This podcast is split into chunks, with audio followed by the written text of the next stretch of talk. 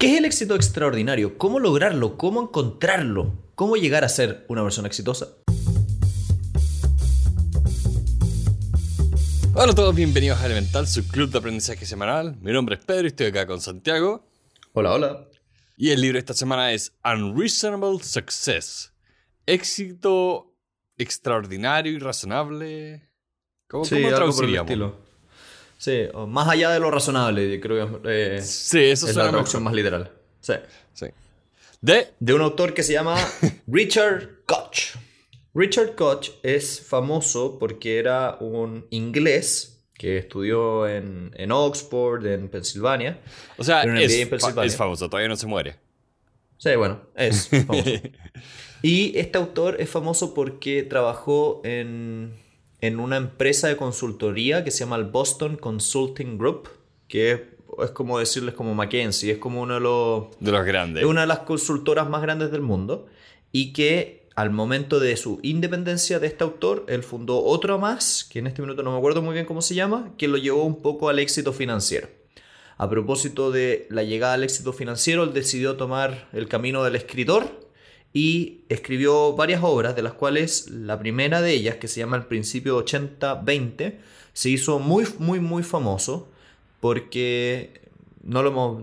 Creo que no, no lo hemos visto acá, ¿cierto? No, no pero es como un clásico, un clásico el tema del 80-20, de 20% del esfuerzo te da el 80% del resultado.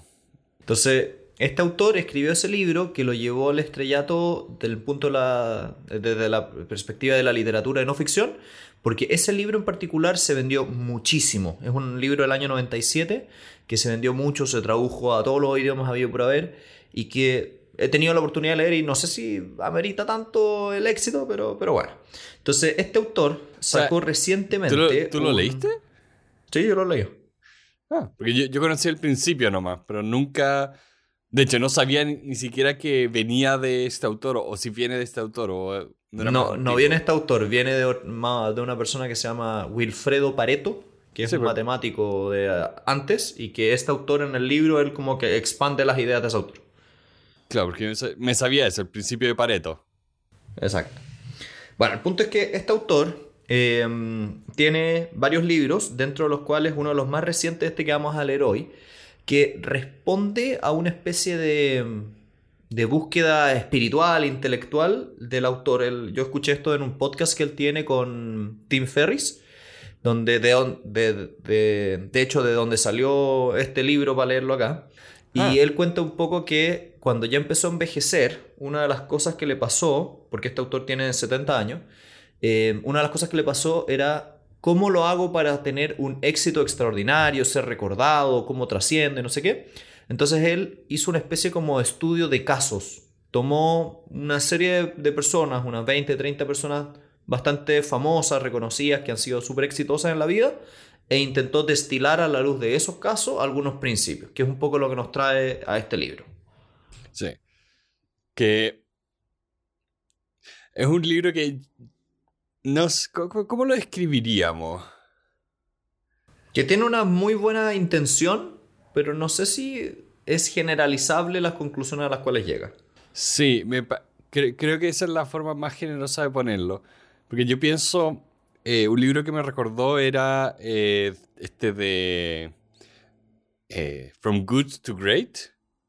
Sí.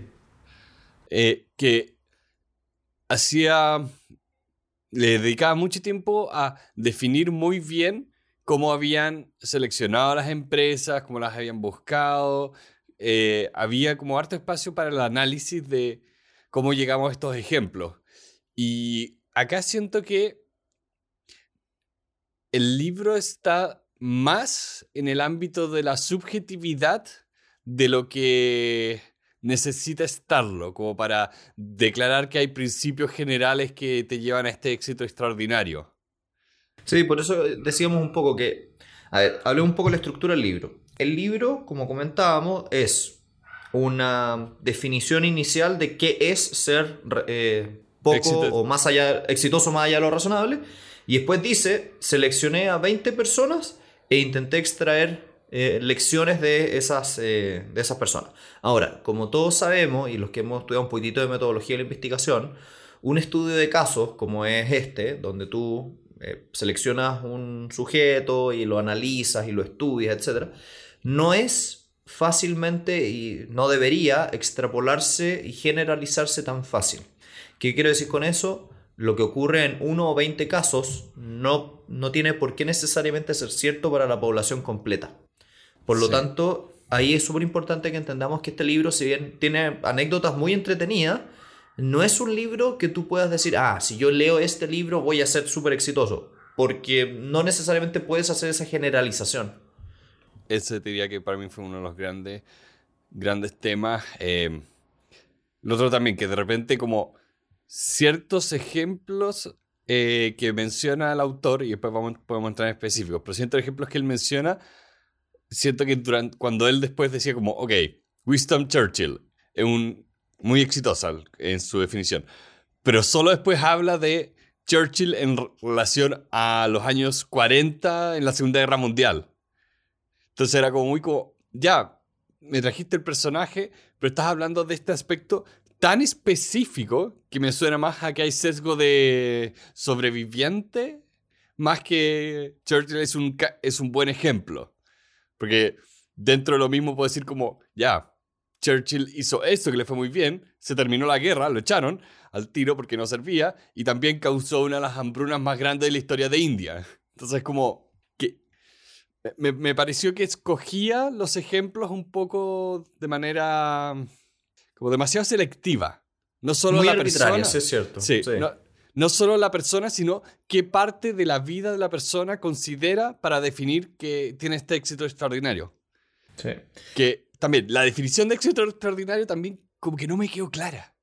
El, autor parte con la, la introducción diciendo, mira, este éxito extraordinario son aquellas personas que cambian el mundo, que tienen efectos en el mundo mucho más allá de lo que se esperaría de ellos, tienen habilidades, o sea, perdón, tienen efectos que van mucho más allá de sus habilidades particulares. En otras palabras, como que rompen un poco la lógica, la razón de lo que se puede creer que una persona pudiese haber llegado a lograr. Entonces, también estoy de acuerdo con Pedro, que su definición es un poco, un poco antojadiza y también me da un poco la impresión, puedo estar equivocado, de que se deja llevar mucho por... Eh, la fama. Por, entre comillas, la fama de los individuos.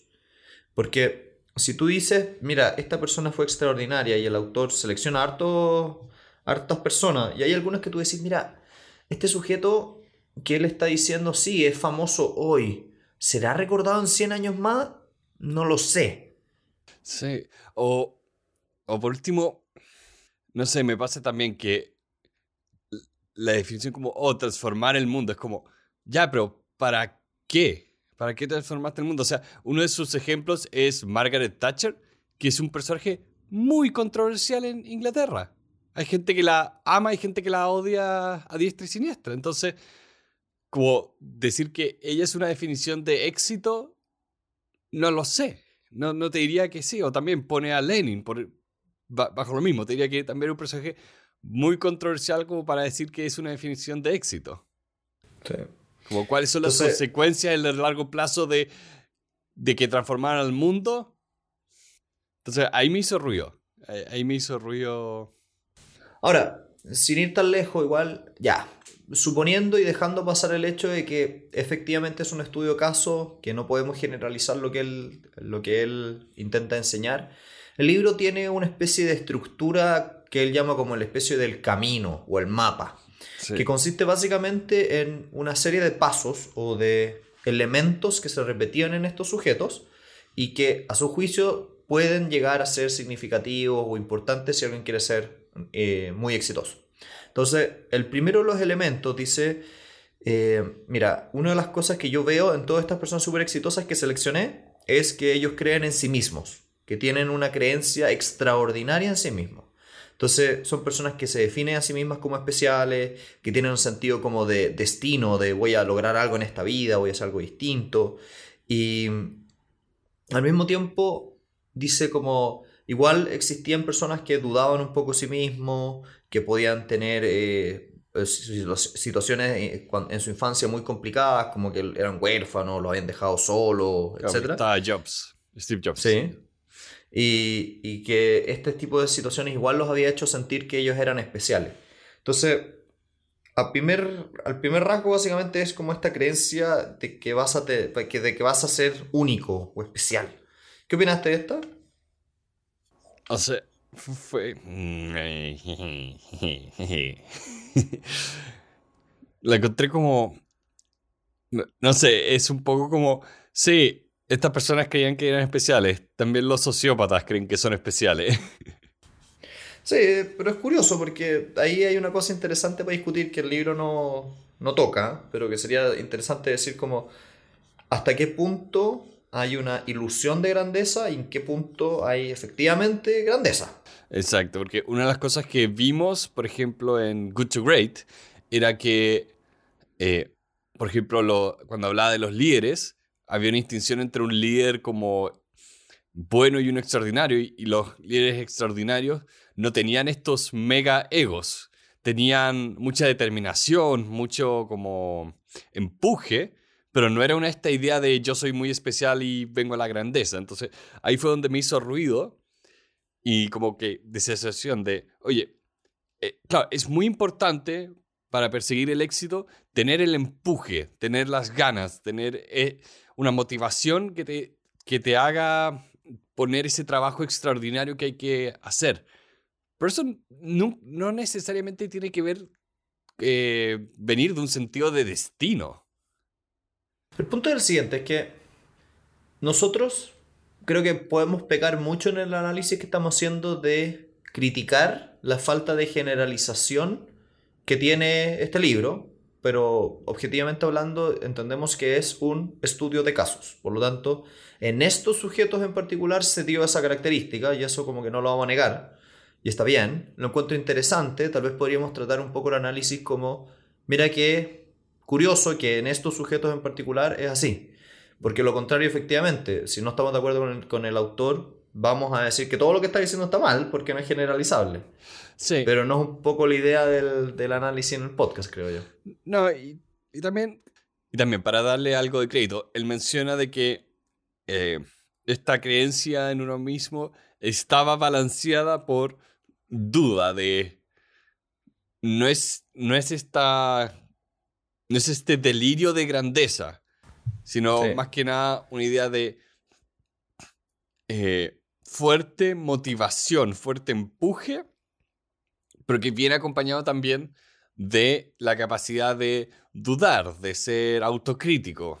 Eh, por ejemplo, ahí menciona Albert Einstein que Einstein eh, le pasó con uno de sus modelos que lo que respondió a la crítica y lo modificó. Y después lo modificó de vuelta, y después lo modificó de nuevo. Eh, estoy tratando de acordarme cuál de todos es, y si no lo voy a Sí, poner en las notas. Conozco, conozco la historia de que él Sí. creó alguna teoría, se la criticaron, la cambió y después con los años dijo, no, yo estaba bien al principio. Sí. Y después resultó que no estaba mal al principio. Efectivamente, la corrección que él hizo después estaba buena. Bueno, como todas estas cosas, que Sí. como que se cambia de un lado hacia el otro. sí, que cre- creo que es lo importante acá cuando hablas de sistemas que tienen que ir corrigiéndose. Ahora, lo entretenido es que, y se, com- se complementa con este segundo elemento que decía el autor, de que si bien ellos creían que tenían un- una misión en esta vida, también tenían expectativas extraordinarias. ¿Y qué quiero decir con eso? Ellos decían y lo verbalizaban como yo voy a cambiar el mundo. Y eso es bien interesante porque en este tipo de personas, si es que no pensaban así, probablemente no se hubiesen atrevido a hacer algunos tipos de innovaciones que hicieron. Entonces, eso también es interesante. Sí. De hecho, la mayoría de las personas en esta lista tenían como invenciones a su nombre. Sí. Y ahí yo, por ejemplo, pienso, yo pienso, por ejemplo, en personas como Steve Jobs y probablemente él, objetivamente hablando, pensaba que iba a cambiar el mundo y él objetivamente pensaba que iba a generar algo aún más grande de lo que nunca había existido. Es muy probable, ¿no? Sí. Y ahí, de hecho, lo que me gustó que lo ponía también era que no, es- no era solo un tema de que el libro no lo toca tanto, pero a mí me, me, hizo mucho sentido cuando habla de, no es solo un tema de las expectativas del el trabajo de uno, sino de eh, eh, también las expectativas sobre los equipos. Mm, Era como, eh, usando el caso de Steve Jobs, no es tanto de yo, Steve Jobs, tengo expectativas de que voy a inventar el iPhone, es, no, nosotros, Apple, vamos a hacer esto. Y había una expectativa sobre el equipo mismo, porque también muchas de estas cosas no las, no las creó una solo, un solo individuo. Tenían, tenían equipo. Es curioso porque a mí me pasa un poco que yo he sido, eh, he vivido un poco esto en carne propia, de esta idea de vamos a cambiar el mundo, vamos a crear un proyecto social y no sé qué.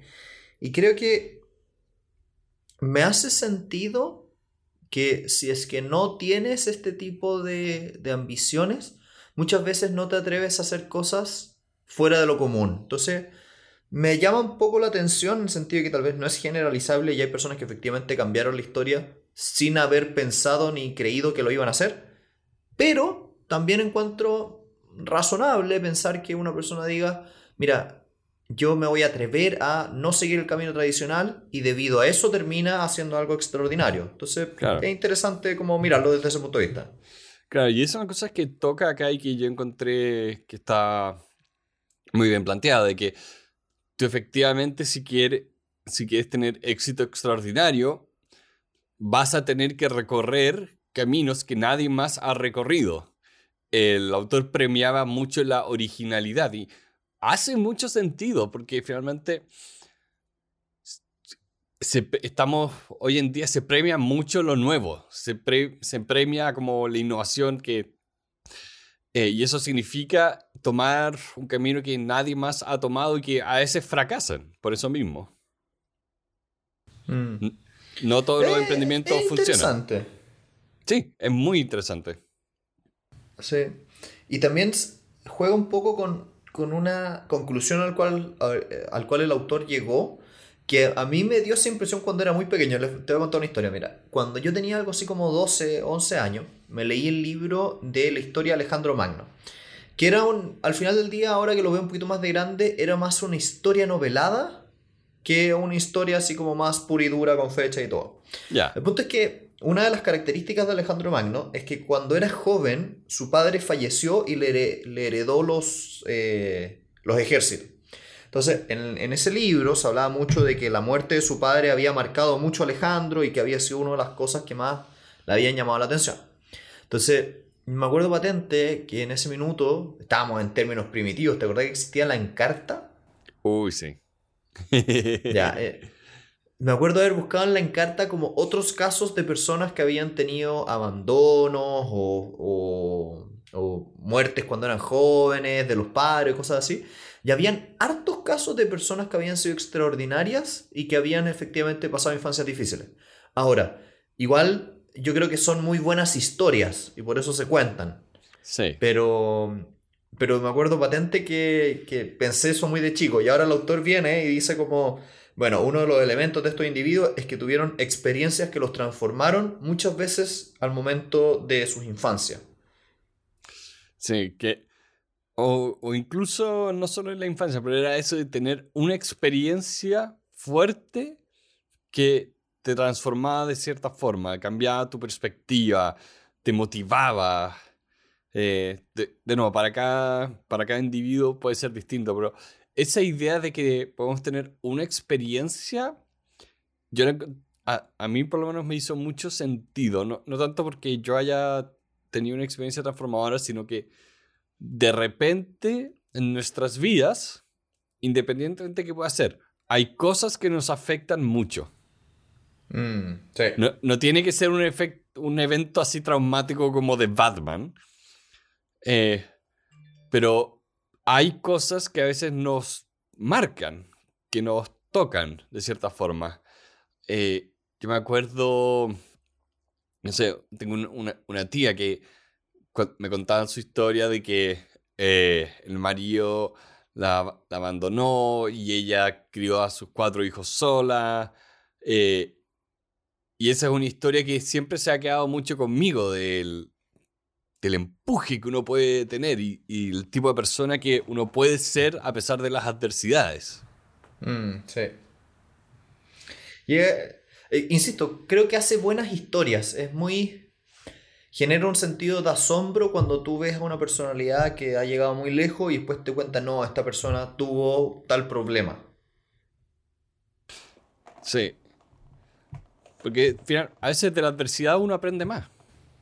Qué impresionante cómo, y aquí esto no lo toca el libro, pero qué impresionante cómo las historias de ciertas personas las hacen o no eh, recordables en el tiempo.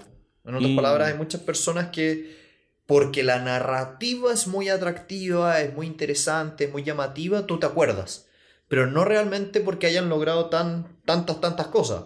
Yo, por ejemplo, pienso, para los que no son chilenos, existe un héroe nacional que se llama Arturo Prat, cuyo, si tu historia es su, su si es que tú estudias su historia, te vas a dar cuenta que en estricto rigor él no logró grandes cosas desde el punto de vista militar. Pero la historia de mártir que él tuvo fue tan potente, tan bonita, tan fuerte, que hace que sea recordado como uno de los grandes héroes.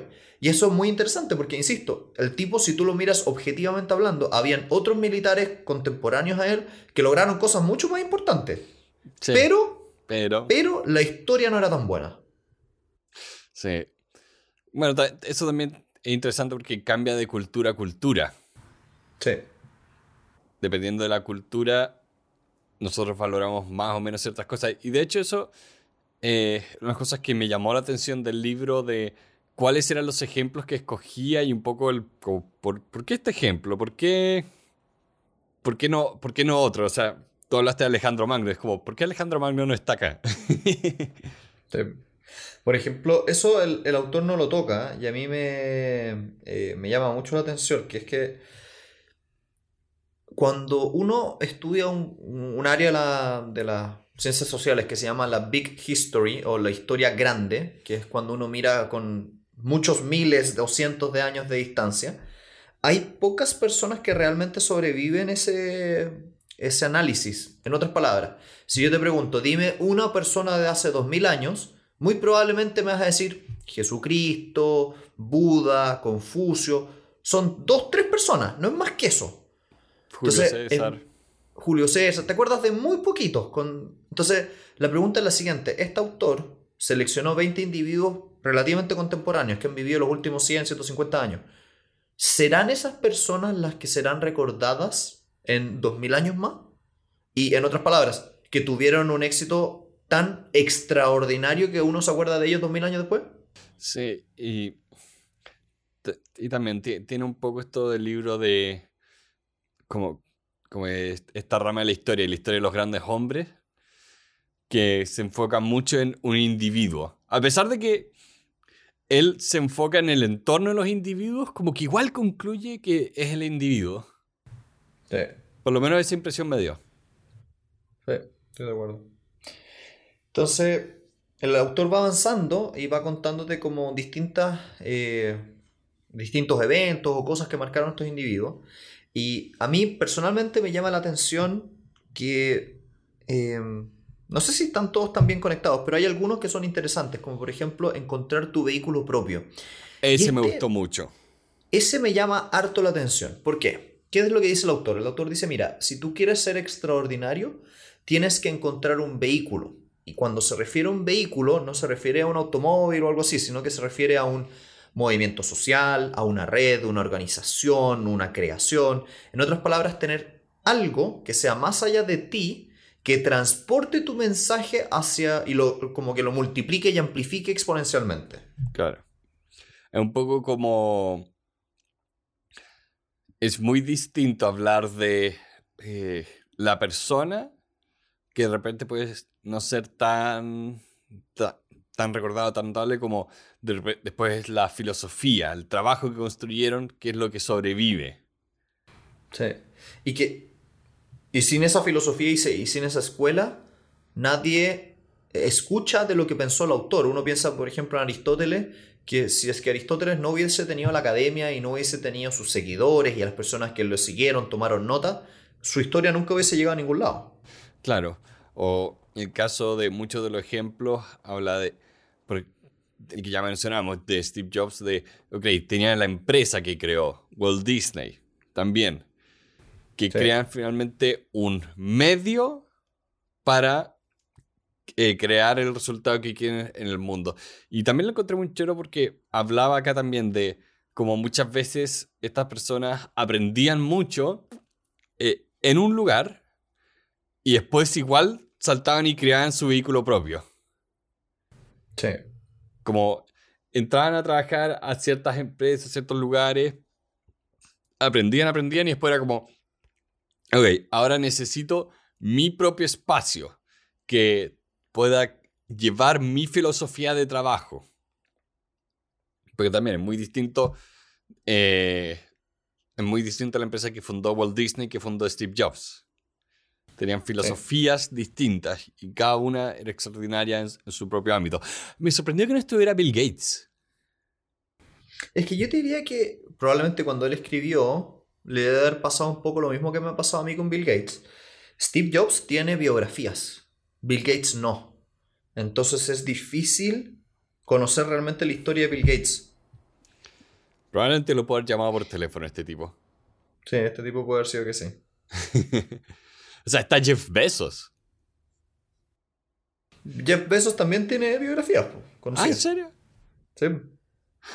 Que es una cosa muy curiosa de Bill Gates. Yo siempre he pensado que hay algo sospechoso porque yo he querido y he buscado activamente en internet, en todo lo así como, por favor, ¿dónde está la biografía de esta persona? Y no la encuentro, es muy raro. ¿Será muy privado con su vida? Eso, o está pensando en escribir una él mismo y que nadie la, haga. Mm, ¿qué, será? O tal vez hizo cosas que no quiere que se sepan, no sé. Eh. Bueno, ninguna de estas biografías después pinta muy bien a varios de estos personajes. O sea, Steve Jobs, la gente lo, lo odia y lo ama. Yo creo que la gente es lo mismo que me pasa con Freddie Mercury, que son grandes, grandes, grandes personalidades en su ámbito, pero en lo privado muchas veces eran personas muy agradables. Sí. sí. Sí, o cuál fue el que vimos su biografía acá en el podcast de eh, Graham. Eh, Benjamin Graham. Benjamin Graham, ese era. Benjamin Graham, que también era gran, gran inversionista, su vida privada. No, desgraciado. No, no tanto. Bueno, el punto es que el, vehículo me hace sentido y yo diría que esta es una enseñanza que sí se puede extrapolar a, a, ¿cómo se llama esto? A, personas menos ultra mega extraordinarias. ¿Qué quiero decir? Por ejemplo, este mismo podcast que nosotros estamos haciendo ahora tiene la característica o la choreza de que nuestro mensaje llega a una audiencia que después la comparte.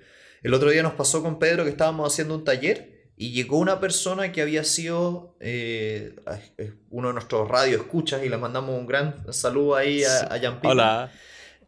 Em, y él había sido, él había sido como, eh, en cierto sentido, una especie de, no sé cómo decirlo, como un amplificador de nuestro mensaje a otras personas.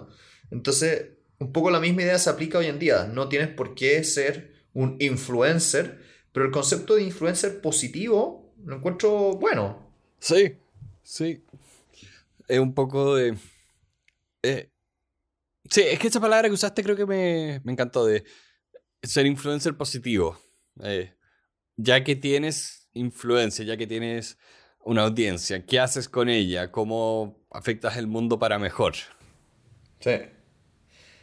El, bueno, la vida está un poco llena de ese desafío de, decir cómo, cómo puedo yo, a través de lo que estoy entregando, generar un impacto positivo en el mundo.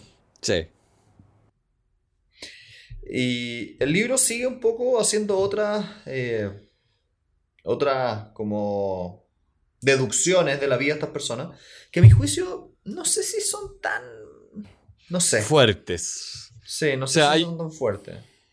Sí, estaba como una que era el, ok, crea tu propio camino, ten un éxito extraordinario, como un gran breakthrough, como le dice. Eh, poder eh, poder tener éxito en los fracasos. Es como... Sí, no, Como, como dicen, no sé si se puede... Es como, sí, es, buen, es buen consejo, pero no sé si lo puedo generalizar como quieres. Eh, y también las últimas 100 páginas son como, déjame yo contarte mi vida a través de estos eh, nueve pasos. Sí, cómo he sido yo exitoso a través de estas cuestiones. Sí, que... O sea, no están en el resumen de ninguno de los dos por una razón. de hecho, yo creo que incluso también lo llegué a saltar. O sea, yo cometí el gravísimo error de estar leyendo este libro con el audiolibro. Ya.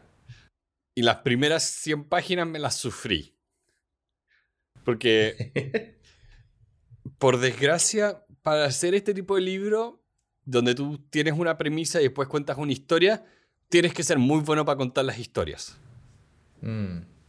Y no siento que el libro esté al nivel que necesita como para que yo pueda leerlo simplemente porque me gusta escuchar la historia de Albert Einstein. Sí. Sí, este autor aparte que ahí peca un poco como de ego en cierto sentido, como que él quiere meterse en estas personas súper extraordinarias y no sé si no sé si está a la misma altura. Y yo y, no sé si las personas súper extraordinarias que mencionas son súper extraordinarias. bueno, en definitiva, este es un libro que es un estudio caso, insistimos, lo hemos dicho 100 veces, tiene el problema de que comete el error de metodología de la investigación de generalizar cosas no generalizables, pero si es que le quitas ese problema y lo miras como anécdotas y enseñanzas interesantes de grandes hombres o mujeres, puedes definitivamente encontrar cosas valiosas. Sí, está Madonna. No, y sin ir más lejos, el, tema, por ejemplo, lo que acabamos de conversar, el vehículo propio, sí. el, eh, esta expectativa, encuentro que son interesantes, ¿no? Sí, sí, no, no, no voy a decir que este libro no tiene nada de mérito o nada que yo pueda rescatar. Eh, no, sí tiene cosas para ofrecer. Sí, tiene cosas para ofrecer. No sé si lo puedo recomendar, porque, de nuevo, yo tuve esta mala experiencia. Lean el libro así físico o Kindle, lo que sea, pero no vayan por el, por el audiolibro porque es difícil saltarse las partes que tú dices, ya, ya hizo el punto. No tengo que leerme las próximas 20 páginas. Eso es importante en la literatura de no ficción, ¿eh? que uno tiene que aprender a... Cuando hay partes que hay que saltarse, uno se salta esas partes. Sí, sí.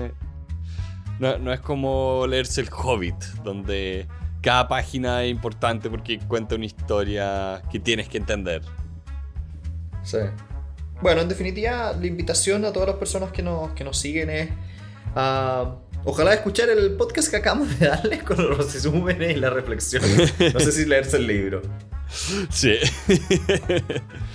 Pero por último, léanlo con toda la... Eh, recomendaciones y avisos que les dimos.